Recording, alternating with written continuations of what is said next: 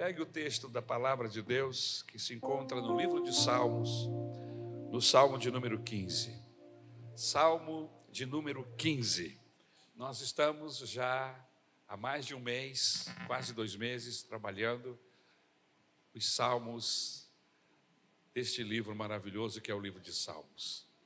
São 150 salmos. Nós não estamos falando de uma forma cronológica, um após o outro, uma forma crescente, mas nós estamos, lógico, trabalhando os salmos que mais chamam a atenção no meu coração, aqueles que nós já lemos muitas vezes e que Deus falou no nosso coração. Então, são salmos conhecidos, amém? Eu não tenho como pregar os 150 salmos, seria complicado. Mas nós vamos vamos pregar aí, quem sabe uns 20 ou mais, amém? Desses 150. Louvado seja o nome de Jesus. Muito bem.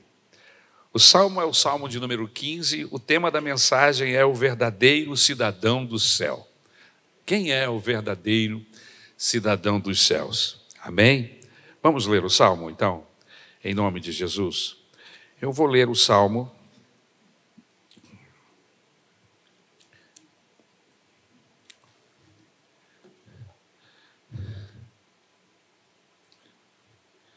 Eu vou ler na nova versão transformadora, o Salmo de número 15. Senhor, quem pode ter acesso a teu santuário? Quem pode permanecer em teu santo monte? Quem leva uma vida íntegra e pratica a justiça? Quem de coração fala a verdade? Quem não difama os outros, nem prejudica o próximo, nem fala mal dos amigos, quem despreza os que têm conduta reprovável e honra os que temem o Senhor, e cumpre suas promessas, mesmo quando é prejudicado, quem empresta dinheiro sem visar lucro e não aceita suborno para mentir sobre o inocente, quem age assim jamais será abalado. Te louvamos pela tua palavra, Senhor, que enriquece o nosso coração, a nossa vida, Jesus. Muito obrigado. Que a tua palavra esta noite possa vir ao encontro das nossas carências, das nossas necessidades. Fala conosco, Senhor. Usa este salmo para nos consolar, para nos edificar Senhor, para nos exortar, Senhor amado. Usa a tua palavra e glorifica o teu nome. É o que nós te pedimos no nome de Jesus. Amém. Tome o seu lugar, por favor. O verdadeiro cidadão do céu. Quem é esse verdadeiro cidadão do céu? Você já perguntou se está preparado para entrar no céu? É, você perguntar a si mesmo: eu estou preparado para entrar no céu? Quais seriam as qualidades necessárias para se entrar em um lugar como esse, do céu? Como eu posso viver de tal modo que não seja decepcionado em minhas expectativas e anseios? Irmãos, eu tenho expectativas, tenho sonhos. Ainda mesmo Agora, quando vinha para cá, vinha louvando o Senhor, meu coração se encheu de, de alegria. O trânsito estava um pouco difícil, eu aproveito nesses trânsitos horrorosos para ter encontros com Deus, nesses caminhos entre minha casa e aqui. Nunca demora menos de uma hora. Então é uma hora preciosa. Eu estava falando com Deus o quanto, quanto eu amo, o quanto eu temo o seu, o seu santo nome e o quanto eu desejo estar com Ele. Mas a pergunta é: eu tenho as qualificações necessárias? Eu estou pronto para entrar em um lugar como esse, onde Deus mora? Porque aqui o céu, irmãos, só é céu porque Deus mora lá. Amém? Se Deus não morasse lá, não seria céu, mas é céu porque Ele mora lá. Será que eu posso ser vizinho de Deus? Morar no mesmo lugar onde ele mora? De fato, queridos, esta é uma grande preocupação e deve ser respondida antes que seja tarde demais. E eu não posso responder por você, e nem você responder por mim, e muito menos os nossos pais podem responder por nós. Cada um de nós devemos ter a condição de responder.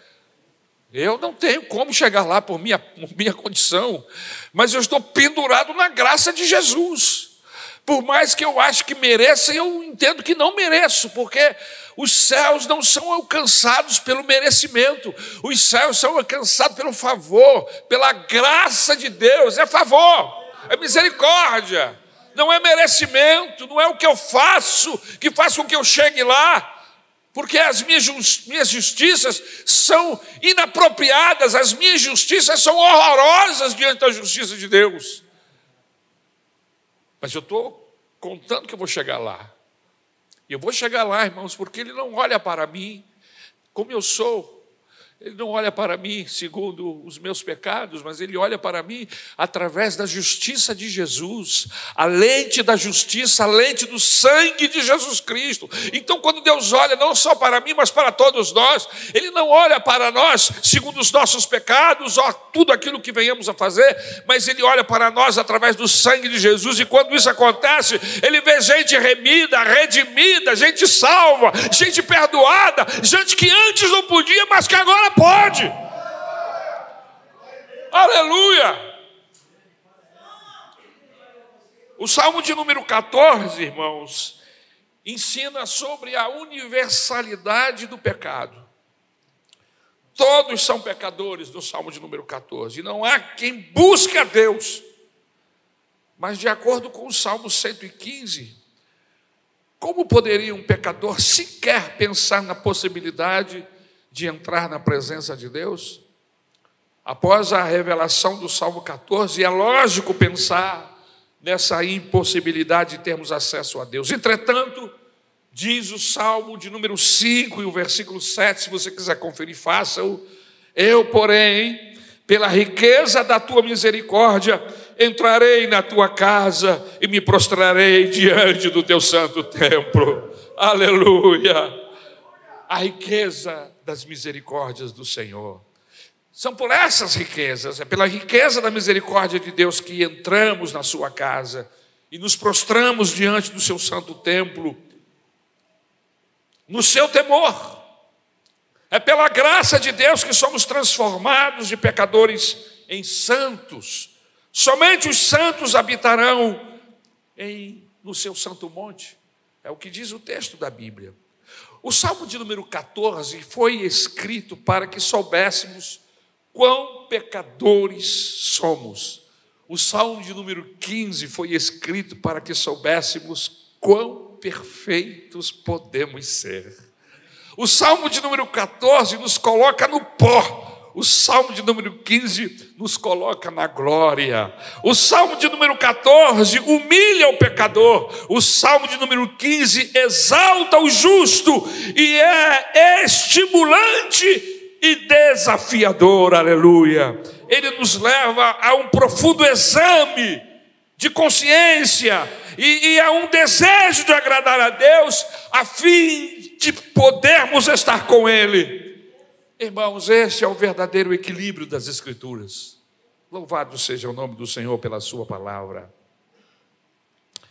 Este salmo, ele é mais uma joia da inspiração que usou o poeta Davi para nos presentear com, com sabedoria divina.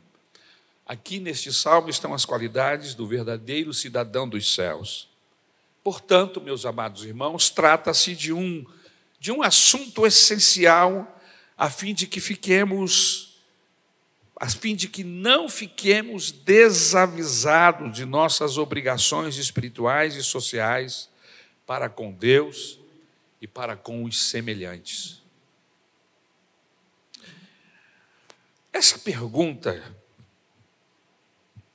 quem entrará no santuário do Senhor? Ela é uma pergunta investigadora.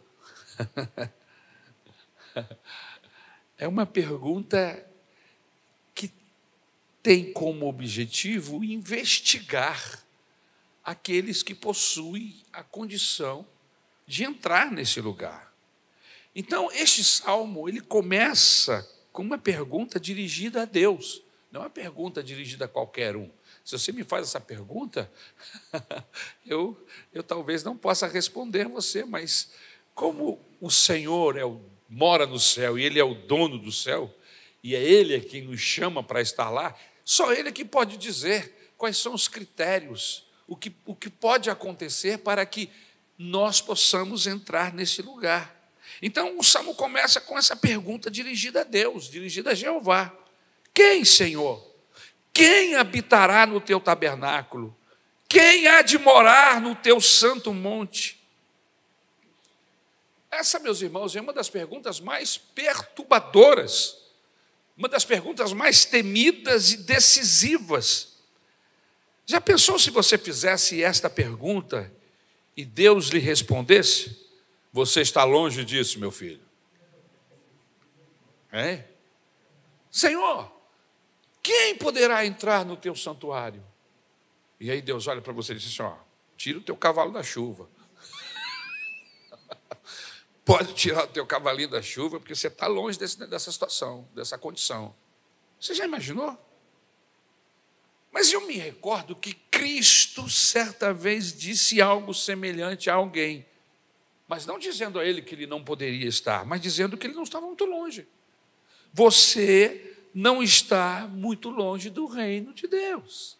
Ele estava falando com aquele jovem aquele jovem rico que chegou diante dele e disse: Olha, eu faço isso, eu temo a Deus, eu honro meus pais, eu procuro seguir as Escrituras. E aí Jesus olhou para ele e disse: Olha, você não está longe. Não é, não é, não é confortador? É? Jesus olhou para você: Olha, você não está muito longe, você está perto.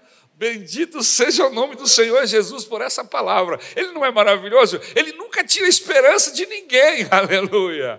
Ele nunca tira esperança de ninguém. E ele disse para outro, em uma circunstância muito contrária, disse: Hoje mesmo tu estarás comigo no paraíso, hoje mesmo. Isso não é maravilhoso? E quando ele diz isso para o ladrão da cruz, para aquele homem que era um bandido, um safado assim, um bandido assim como eu e você, ele está crucificado. E quando ele diz, hoje mesmo tu estarás comigo, eu fico pensando, o que convenceu Jesus a levar aquele homem para o céu naquele momento? Foi o que aquele homem tinha dito minutos antes. Na verdade, nós estamos aqui porque merecemos. Nós pecamos, fizemos o que desagrada a Deus, erramos e estamos sendo punidos pelo nosso pecado. Mas este é o inocente, este é o filho de Deus, e olhou para ele e disse: Quando tu entrares no teu reino, e aí ele está admitindo que aquele cidadão que está ali crucificado ao lado dele tem um reino, e ele diz: Quando tu entrares lá no teu reino, lembra-te de mim. E Jesus olhou para ele e disse: Hoje, ainda hoje estarás comigo.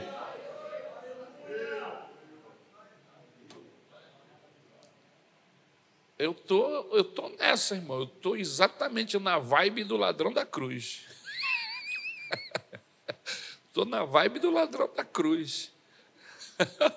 Porque ele não teve tempo de fazer nada, se arrependeu naquele último momento ali, foi o suficiente. Mas esse não é o nosso assunto. Outro dia a gente prega sobre o ladrão da cruz.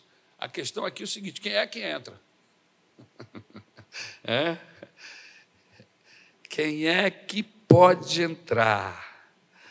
A pergunta que deveria estar em nossa mente nesses dias de tanta insegurança e confusão religiosa é esta: Quem, Senhor, habitará no teu tabernáculo? Quem há de morar no teu santo monte?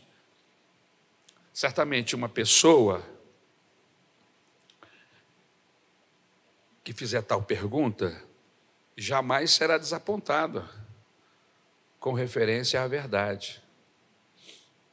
A palavra Senhor aqui é correspondente a Yahvé, no original. Portanto, ele está falando Yahvé, Yahvé, Senhor. quem pode entrar? Ele está invocando o próprio Jeová nessa pergunta, que é o Deus da redenção, que é o Deus da aliança com o seu povo. Tabernáculo aqui, ou tenda, aqui no texto, segundo as muitas versões que nós temos, é o símbolo tradicional da sua presença para o peregrino. Porque somos peregrinos neste mundo. E nós estamos em direção a Canaã celestial. Onde é o país dos nossos sonhos? Há pessoas que têm alguns países do mundo como o país dos seus sonhos, né? Estados Unidos, Dinamarca, Suíça, Suécia, países do primeiríssimo mundo, até mesmo o Japão. Hã? Quais são os países? Qual é o país dos seus sonhos? Quando a gente começa a andar com Deus, irmãos, a gente começa a, a perceber que tudo isso de bom que a gente acha aqui maravilhoso é minguado, é aguado, é sem luz diante da cidade luz. A verdadeira cidade luz não é a, a França. A verdadeira cidade luz é o céu. Cidade em que o Senhor foi preparar para mim e para você. E Ele está trabalhando e preparando essa cidade. Amém?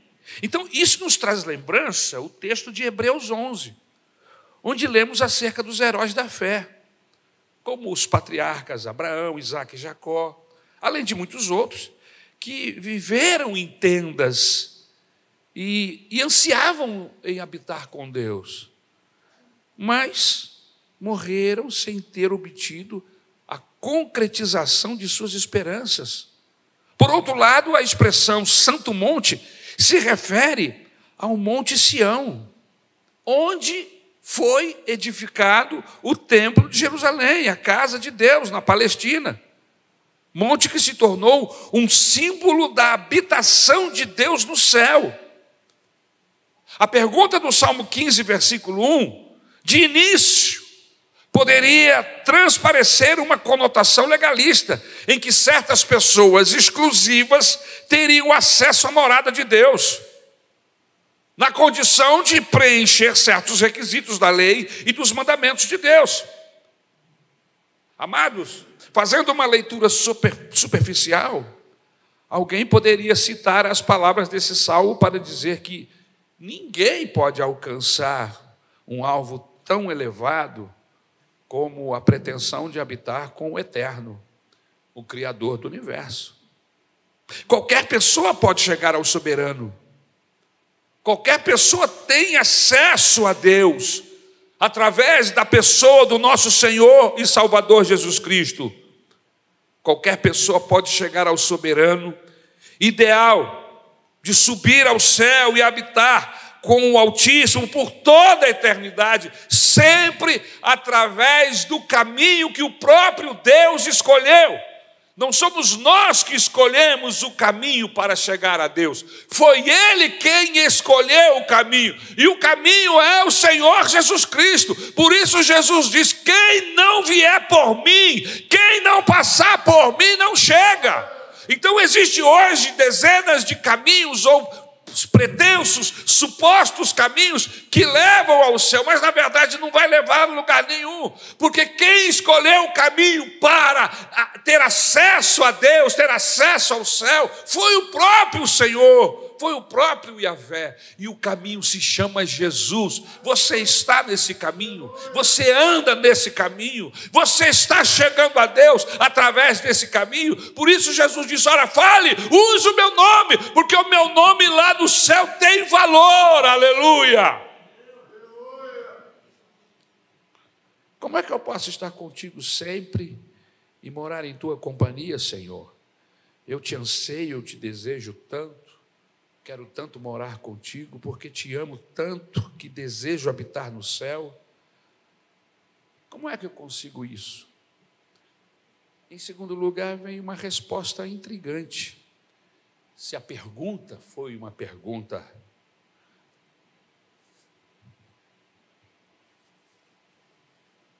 que nos leva a pesquisar, é uma indagação.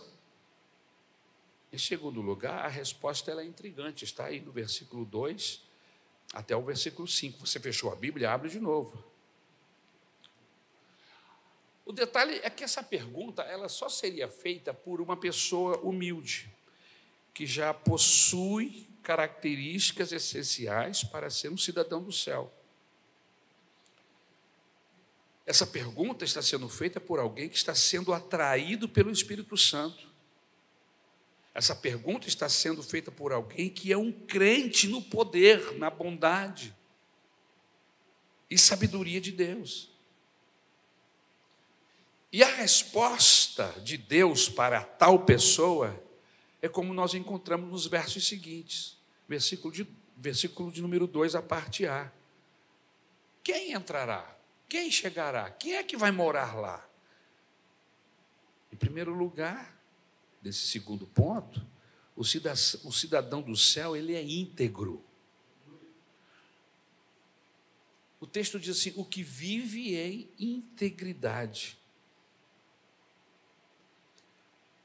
A palavra integridade, ela vem de uma outra palavra no original, que é inteira. Uma pessoa que é inteira, que é íntegra.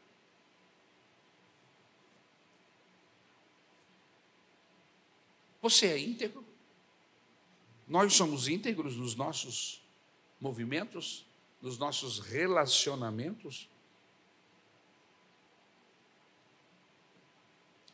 Soube de uma enfermeira que estava sendo testada, mas ela não sabia. E ela foi acompanhar um cirurgião em uma cirurgia. E o cirurgião vai abrindo, vai colocando gases, vai, vai, pedindo os instrumentos, o instrumentador vai passando para ele e a enfermeira está ali. Ela fica responsável em atender o cirurgião em ajudá-lo nas necessidades dele ali junto à cirurgia. Em determinado momento, o cirurgião falou: Olha, pode fechar, já tiramos tudo que tínhamos que tirar, a cirurgia terminou, pode concluir, pode fazer o suturar. Ela falou: Não, doutor, nós, eu contei 12 gases, pedaços de gases que o senhor, o senhor pediu. E o senhor tirou apenas 11. E o doutor falou assim: Não, não, eu tirei as 12, pode fechar. E ela, nervosa, disse: Não, senhor, falta uma. Tem um pedaço de gás aí dentro, só tem que tirar, eu não posso suturar. Você faz favor de fazer, de suturar, fechar a cirurgia? Eu já tirei todas as 12. E aí ela olha para ele e diz: Doutor, o senhor não pode fazer isso. Olhe o paciente. E aí o doutor sorriu e olhou para ela e falou assim: Você passou no teste. A décima segunda gás está aqui comigo. Você não se sentiu pressionada por ser enfermeira e eu o doutor? Você foi inteira no processo, por isso você está aprovada. Nós já removemos todas as gases e tudo, pode fechar. Então a moça respirou e fechou aquela cirurgia. Irmãos, o salmista apresenta a maior virtude do cidadão do céu, integridade. E esta palavra, que tem significado amplo, muito mais do que essa pequena ilustração que eu transmiti a vocês, não basta procurarmos no dicionário para defini-la. Um dicionário diria que integridade é inteireza moral, retidão, imparcialidade, inocência, segundo Micaelis.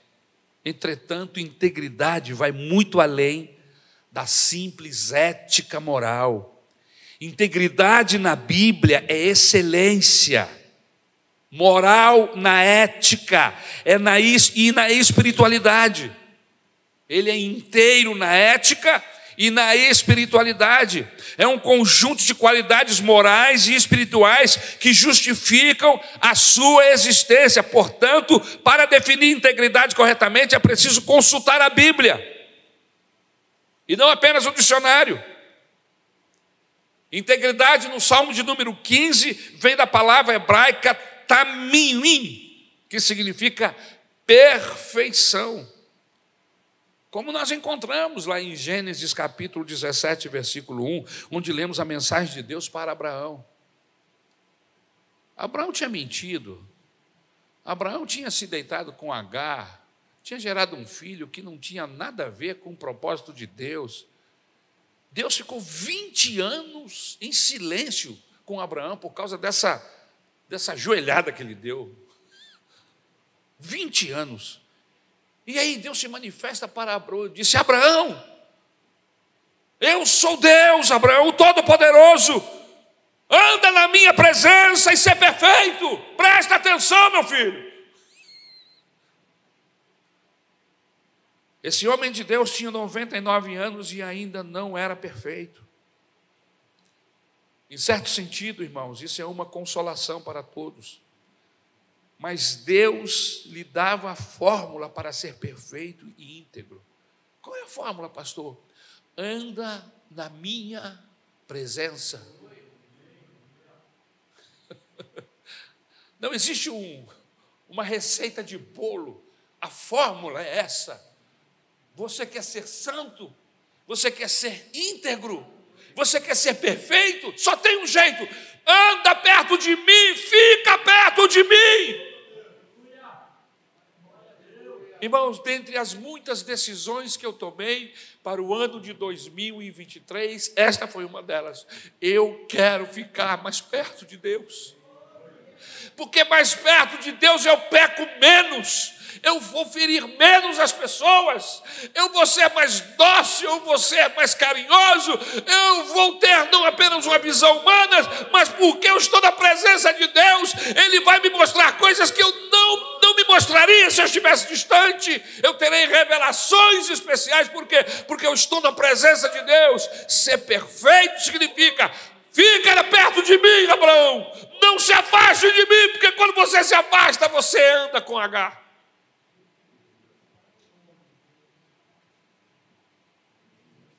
E H não faz parte dos meus propósitos contigo. Por isso fica perto de mim. Porque o meu negócio contigo é Isaac. Deus não precisa de encrenca para dar solução a problemas. Deus não precisa que a mãe de Jacó minta crie processos de mentira para que Deus abençoe.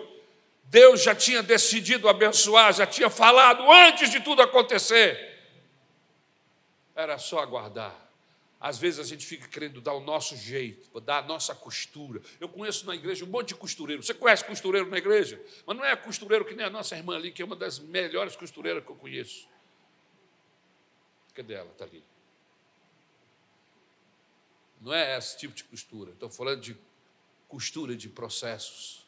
A gente quer sempre dar o nosso jeitinho, quer dar a nossa costura, quer dar o nosso ponto. Porque a gente acha que o nosso ponto, que a nossa costura, e às vezes nós ignoramos Deus nos nossos, nos nossos caminhos, nos nossos processos. E aí Deus diz: está me ignorando? Vai me deixar fora? Está se afastando de mim? Porque quando eu começo a achar que eu posso alguma coisa, então, meu irmão, não é mais. Eu estiver fora do, do centro do meu coração, e no, no coração, no centro da minha vida, estiver Deus, aí a minha vida vai funcionar como relógio. Abraão, em sua natureza pecaminosa, não era íntegro.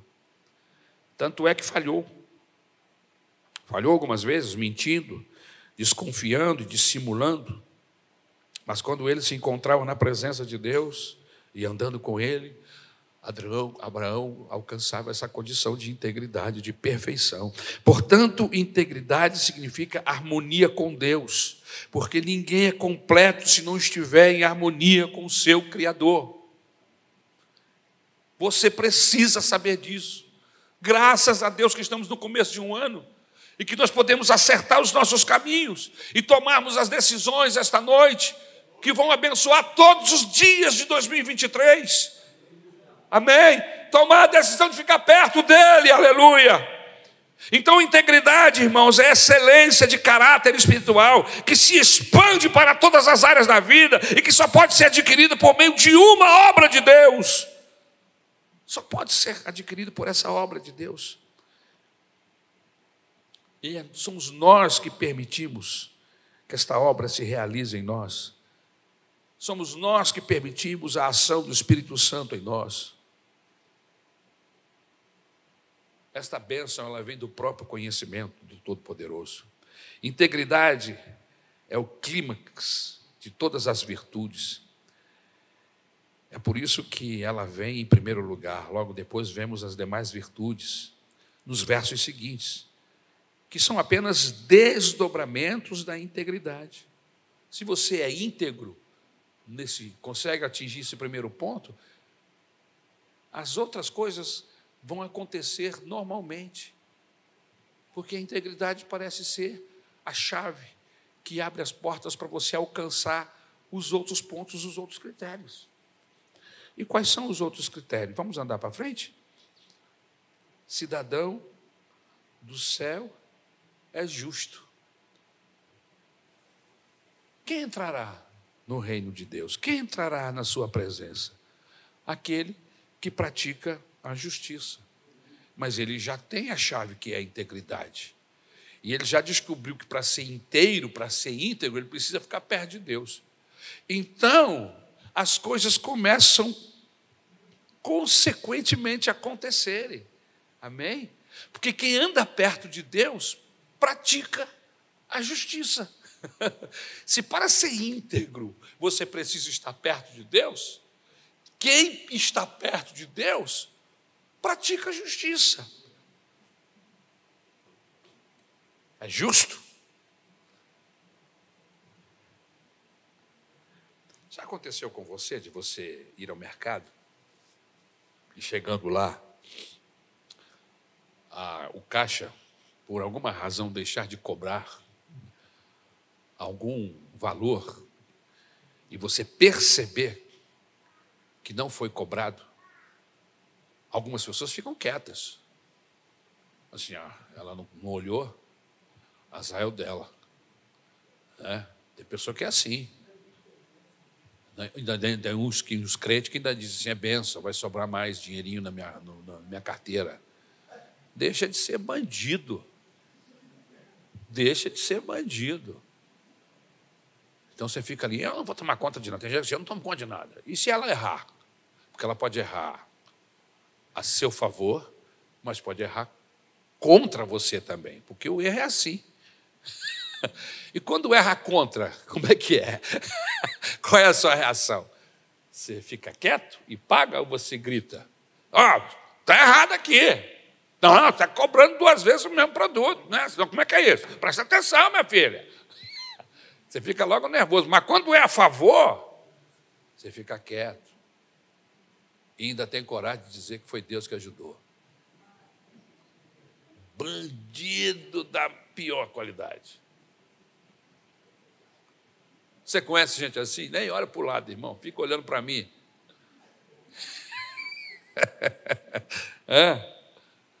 Mas o justo, o justo ele está, mesmo que não seja o papel dele estar ali conferindo, se por acaso passar, ele assinala.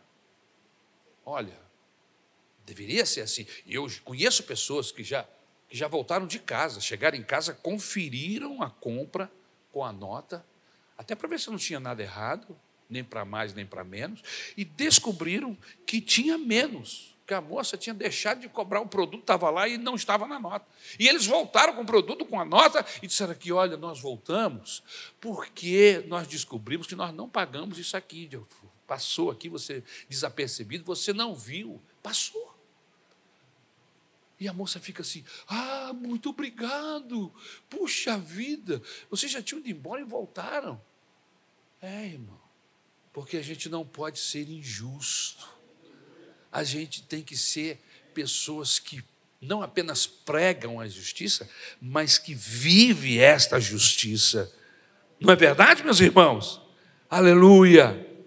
Então, isso realmente não se chama gentileza. Ah, que gentileza vocês terem voltado. Não, isso não é ser gentil apenas. Isso é ser justo, é dar a alguém o que ele merece. Injustiça seria ficar calado e levar os produtos para sua casa sem o devido pagamento. Se integridade é harmonia com Deus, justiça é harmonia com o próximo. Vou repetir. Se integridade é harmonia com Deus, justiça é harmonia com o próximo. Ser íntegro é cumprir os quatro mandamentos referentes a Deus. Porque nós temos quantos mandamentos mesmo, irmãos? Dez. Os primeiros quatro estão ligados a quem? A Deus. Mas os outros seis estão ligados ao próximo. Então, ser íntegro é cumprir os quatro mandamentos referentes a Deus. Mas ser justo é cumprir os seis mandamentos referentes ao próximo.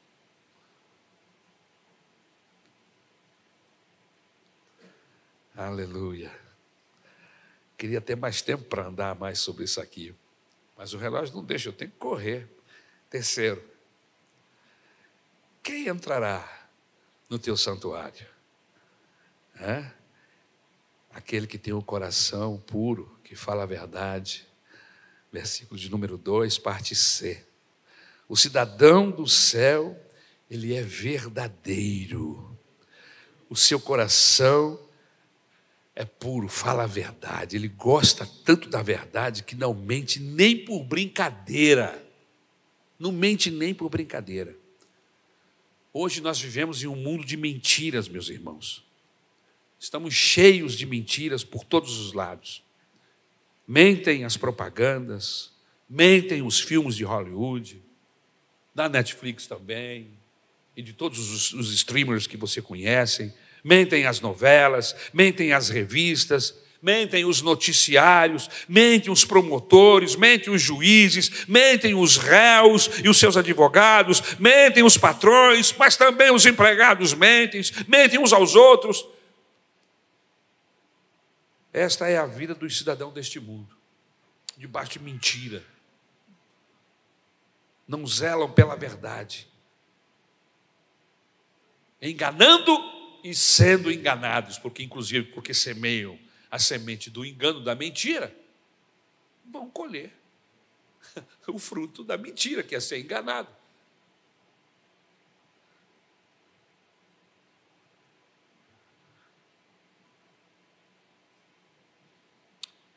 Certa vez um comportor vendeu uma coleção de livros para o chefe de uma família, lá no interior da Bahia, eu coloquei um lugar bem longe.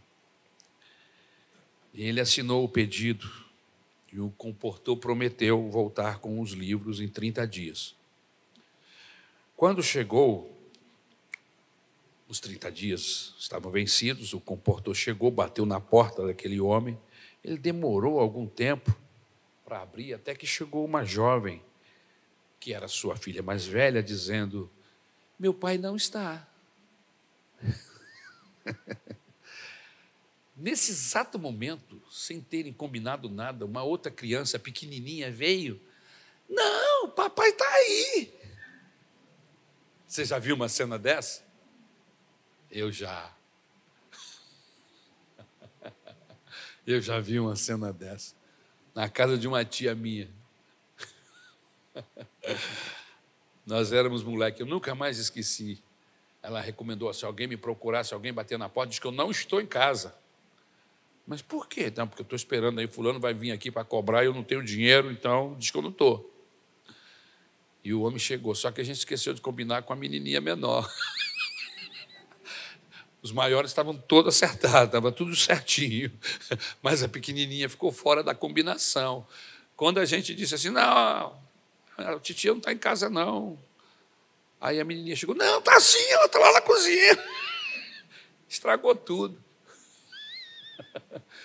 Mentira, bandida. Mentira. Você conhece gente que mente, que nem sente? Não olha para ninguém, não. Fica olhando para mim, irmão. Fica aqui, papo reto. Deixa Deus tratar aí. Como é que é isso? não estou.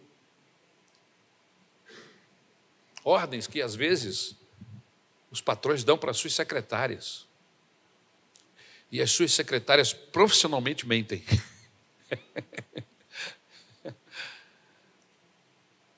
e se não mentirem, são demitidas.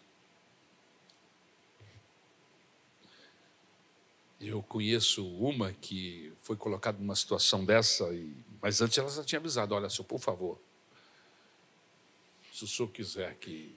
Eu não vou mentir, nem para o senhor nem para ninguém. E aí ele pediu que ela mentisse. E aí ela falou: olha, no momento ele não pode atender o senhor. Ela achou uma saída para não mentir. no momento ele não pode atender o senhor. E depois ele chamou a atenção dela: por que você disse que eu não podia atender? Mas o senhor não falou que não podia? Por que eu tenho que mentir? Exatamente dizer que o senhor não está, se eu sei que o senhor está. É melhor dizer que o senhor não pode atender, não é melhor?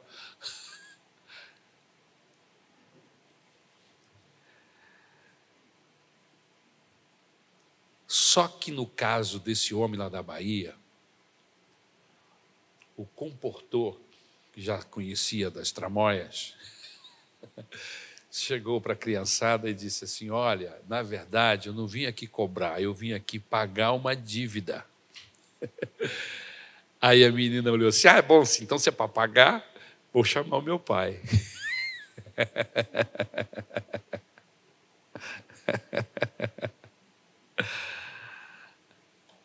E o cidadão do céu, como é que ele faz? Hã? Como é que o cidadão do céu se coloca diante disso? Ele fala a verdade. Porque o seu coração é puro. Porque ele é íntegro. E quem é íntegro, quem anda com Deus, não pode andar com mentiras. É incompatível. Andar com Deus e andar com mentira. Não tem como. Eu me lembro dos anjos que chegaram para dizer para Abraão que ele seria pai, daí a nove meses eles iriam voltar, e que ele seria eh, pai. E aí os anjos perguntaram: cadê Sara? Não, Sara está lá dentro. Então você avisa para ela que ela vai ficar grávida. Sara está atrás da cortina, escutando. E os anjos disseram, e ela riu e pensou assim: eu tenho 90 anos onde já se viu uma mulher da minha idade gerar filhos. E aí o anjo que percebeu, porque aquele anjo ali não era um anjo qualquer, era o anjo do Senhor, amém? Aleluia. Era uma manifestação do Senhor Jesus no Antigo Testamento. Ela lê, ele lê o pensamento dela. Anjo não lê pensamento, não, irmão, mas Deus lê. Amém? E aí ele respondeu: Pode alguma coisa ser impossível para Deus, Sara? E aí ela se deu conta que tinha pensado alto. Não, mas eu, eu não disse isso. Disse, você disse. Não minta, Sara, você disse.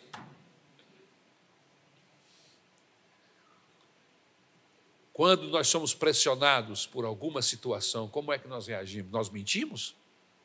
Porque às vezes nós não temos o hábito de mentir, mas às vezes, diante de uma pressão, uma situação qualquer que você ficou pressionado, ficou meio sem saber o que responder, você próprio mente. Porque a mentira está aqui, pronta para sair. E eu já me flaguei fazendo isso e depois me desconjurei que lavar a boca com, com, com álcool, mas não adianta, você tem que tomar uma decisão. E se por acaso sair, você tem que falar assim: não, não, não, não é isso, não. Isso eu estou mentindo, não. A verdade é essa, essa, essa, essa.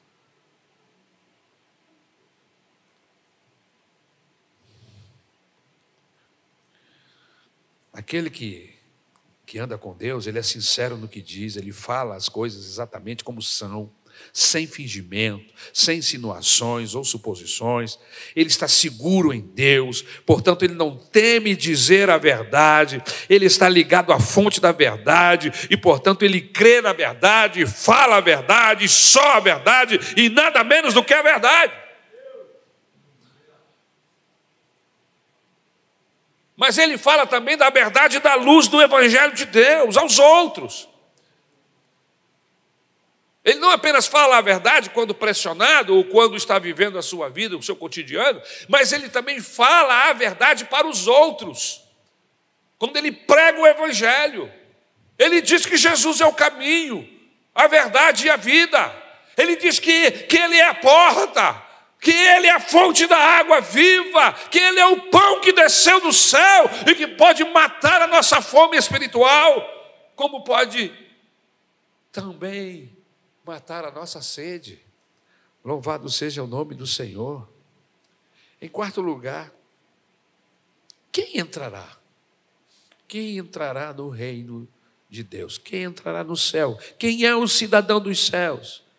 O que não difama, com a sua língua, não faz mal ao próximo, nem lança injúria contra o seu vizinho. Versículo de número 3.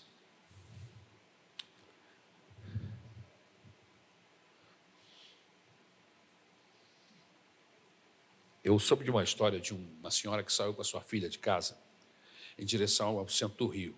Estava chovendo e ela pegou o guarda-chuva dela e o guarda-chuva da filha, ambas estavam com guarda-chuva, e entraram no ônibus.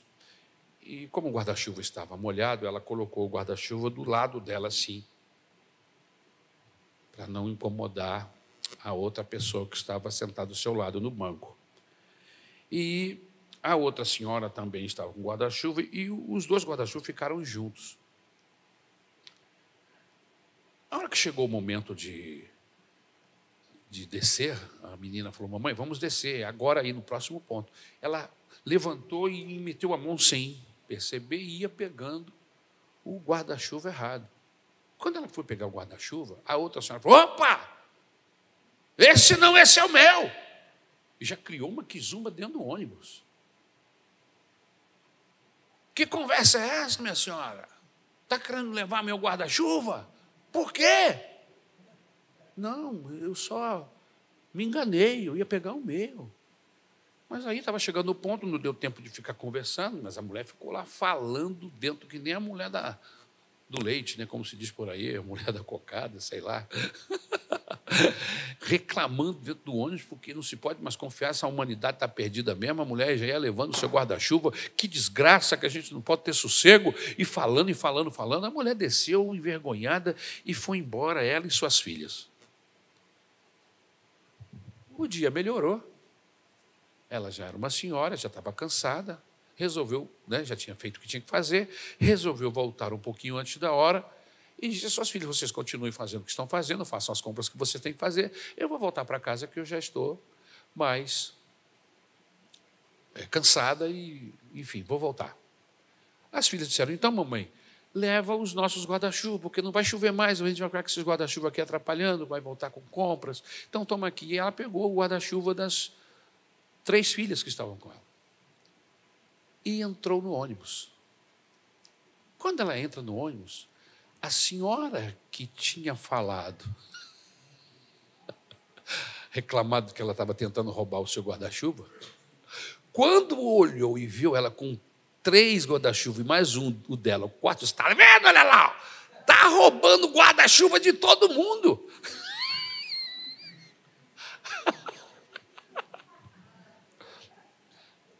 Pastor, o senhor inventou essa história. Não inventei, não, irmão. Você conhece gente assim? Gente que vive caçando um jeito de criticar e de falar e de malhar. Você já viu? Eu conheço gente assim. Conheço gente assim na minha família, fora da minha família. Eu conheço. O tempo todo só observando uma forma de de fazer uma crítica, de injuriar alguém. Nunca ninguém é suficiente para ele. Desconfia de todo mundo, é sempre um bandido, é sempre um safado. Ele sempre espera o pior das pessoas. Fica olhando para mim, não olha para o lado, não.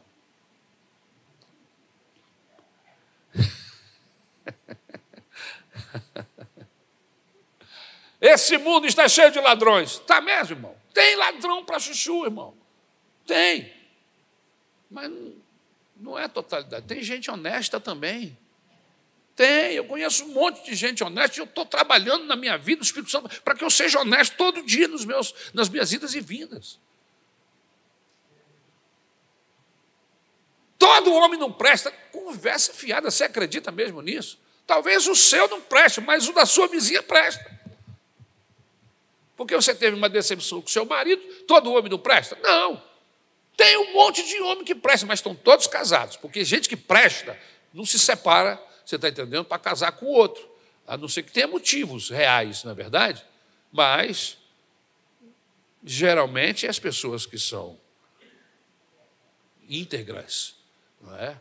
não se separam de suas esposas por qualquer motivo, como diz lá no capítulo 19 de, do Evangelho de Mateus. Não, não é por qualquer motivo. Você tem que ter motivos sérios. E aí você toma as decisões que precisam ser tomadas. Não é, não é como um, um grupo de pessoas por aí que, que casamento virou. Virou um, um, um procedimento como, como mudar de roupa. Não é?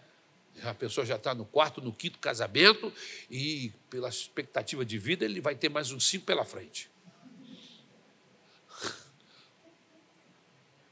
É.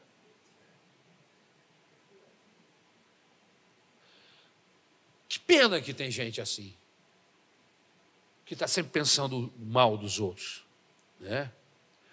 Mas graças a Deus que existe gente que está na presença de Deus. E pessoas que estão na presença de Deus não criam injúrias, não julgam.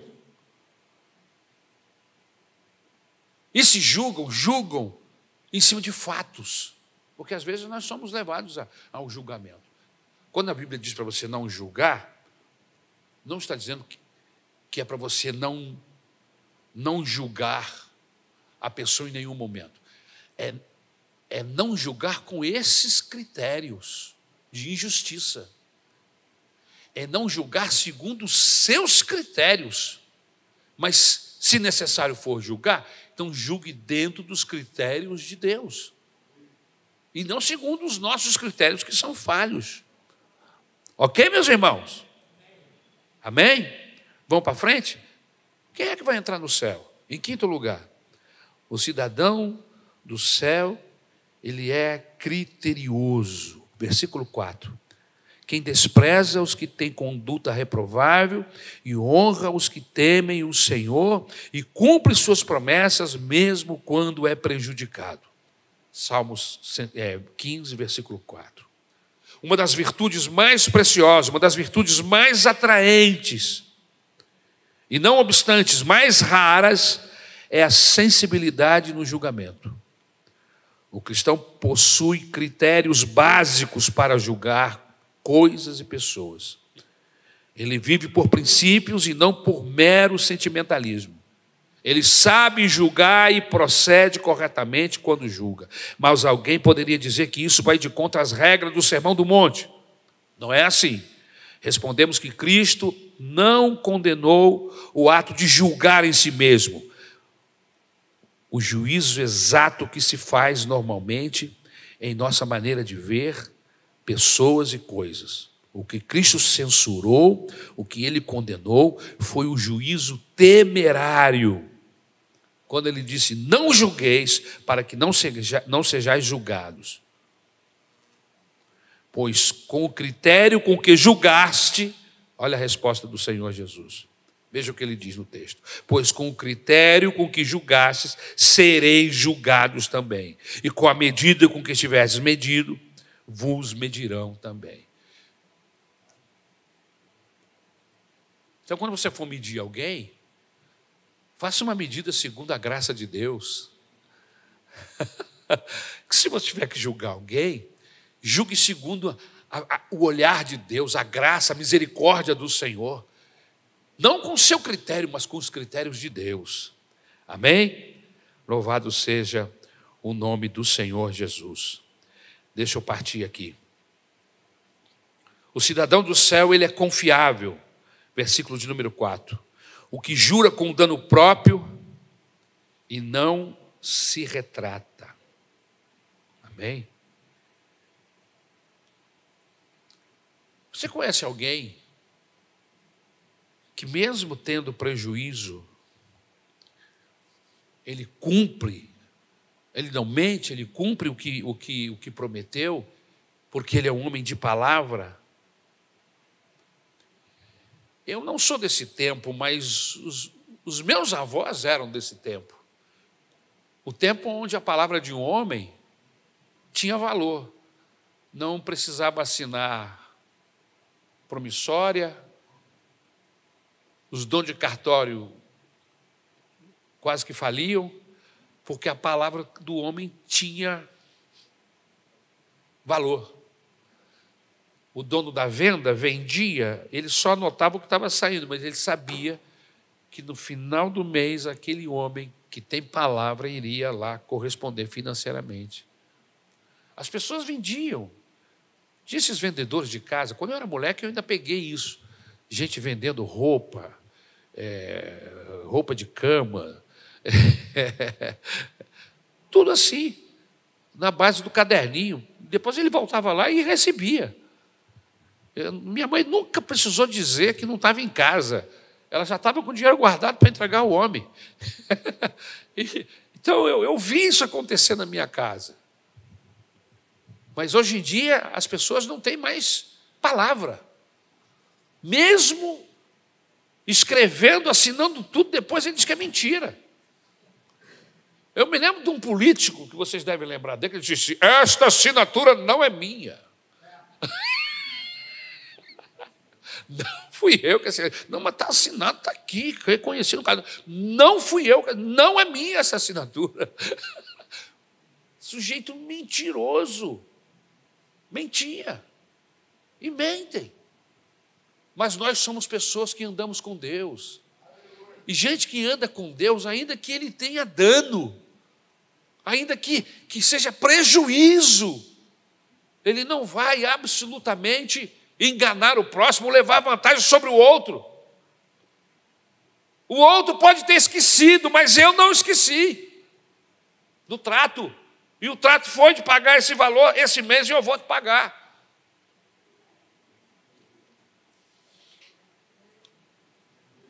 E eu não fico esperando que as pessoas vão me dar as coisas de graça, irmãos. Tem um, eu fico indignado com isso. E tem uma quantidade de líderes por aí, bandidos, que leva vantagem sobre, sobre membros da igreja com esse tipo de procedimento. Porque são da igreja, acham que o outro tem que dar as coisas para ele. O outro trabalha, o outro vive daquilo. Eu tenho recebido favores de irmãos aqui, e alguns deles eu insisto, insisto, insisto, insisto, eles não querem me cobrar. Eu falo assim, mas irmão, você tem que me cobrar em nome de Jesus, porque eu quero te pagar. Porque você trabalha, você vive disso. Não, depois a gente conversa. Você não tem esse negócio, depois a gente conversa, não. Você tem que me dizer agora, porque eu quero saber se eu vou ter dinheiro para te pagar. Porque esse negócio depois a gente conversa, você vai vir com um preço maior e eu não vou ter. Então você tem que me dizer agora. Antes da gente começar a trabalhar. Então eu, eu, eu ando em cima dessa linha, irmãos. Para eu não ser injusto, para eu não explorar ninguém, e nem ninguém me explorar. Você já se sentiu explorado algumas vezes por pessoas na igreja? Já se sentiu? Bandido, não é? Se aproveita da sua condição de membro da igreja para às vezes pegar um dinheiro emprestado e não pagar, porque acha que você é irmão. Ninguém é obrigado a emprestar dinheiro para você. Por isso que eu sempre oriento as pessoas: se você quer emprestar dinheiro, primeiro já coloca no seu coração, eu vou dar. Se ele não pagar, eu não vou perder a minha paz. Está dado. Se ele me pagar, é lucro. é isso mesmo. É isso mesmo. E aí, se a pessoa pegou o dinheiro, comunica ao pastor. Mas por que eu tenho que comunicar ao pastor? Eu dou o dinheiro para quem eu quiser. Não, não é por isso. O dinheiro é seu. É porque tem uma qualidade de gente no nosso meio que ainda não está convertida. Ele pega dinheiro hoje com você, na semana que vem com o pastor Mário, daqui a 15 dias com o pastor Rodrigo, entendeu? Daqui mais alguns dias com o Samuel, Chega no final do semestre, tem seis pessoas que ele pegou dinheiro na igreja. E uma não sabe da existência da outra. Ele nem vem mais na ceia. Ele chega ali, olha. Ixi, tem muita gente hoje aí, mas não é muita gente, não é que a igreja está cheia, não. É que os seis estão lá. e ele não vai ter como fugir. Então ele chega ali na porta, dá uma olhada e vaza dali mesmo. Você conhece gente assim. Mas graças a Deus não está. Deveria estar aqui para ouvir isso, para poder aprender a se conduzir na igreja. E quando nós fazemos isso, nós fazemos isso para ajudar tanto aquele que está pedindo emprestado, quanto aquele que está emprestando. Não é verdade? E o texto bíblico diz também aqui, finalizando, que esse indivíduo que empresta, ele não empresta com, com juros. Você conhece crente que empresta com juros? Bandido. É crime. É crime emprestar com juros. Os bancos podem fazer isso porque tem autorização, mas uma pessoa não pode. Tem até o um nome que se dá para isso, né? Como é mesmo? Agiota. Como é que um crente pode ser agiota? Como é que alguém que anda com Deus pode ser agiota, viver de agiotagem? Tem coerência, irmãos? O cara anda com Deus. Rapaz. É, o maior agiota que eu conheço aqui está ficando rico e prestando dinheiro a juro. Isso não existe, irmão.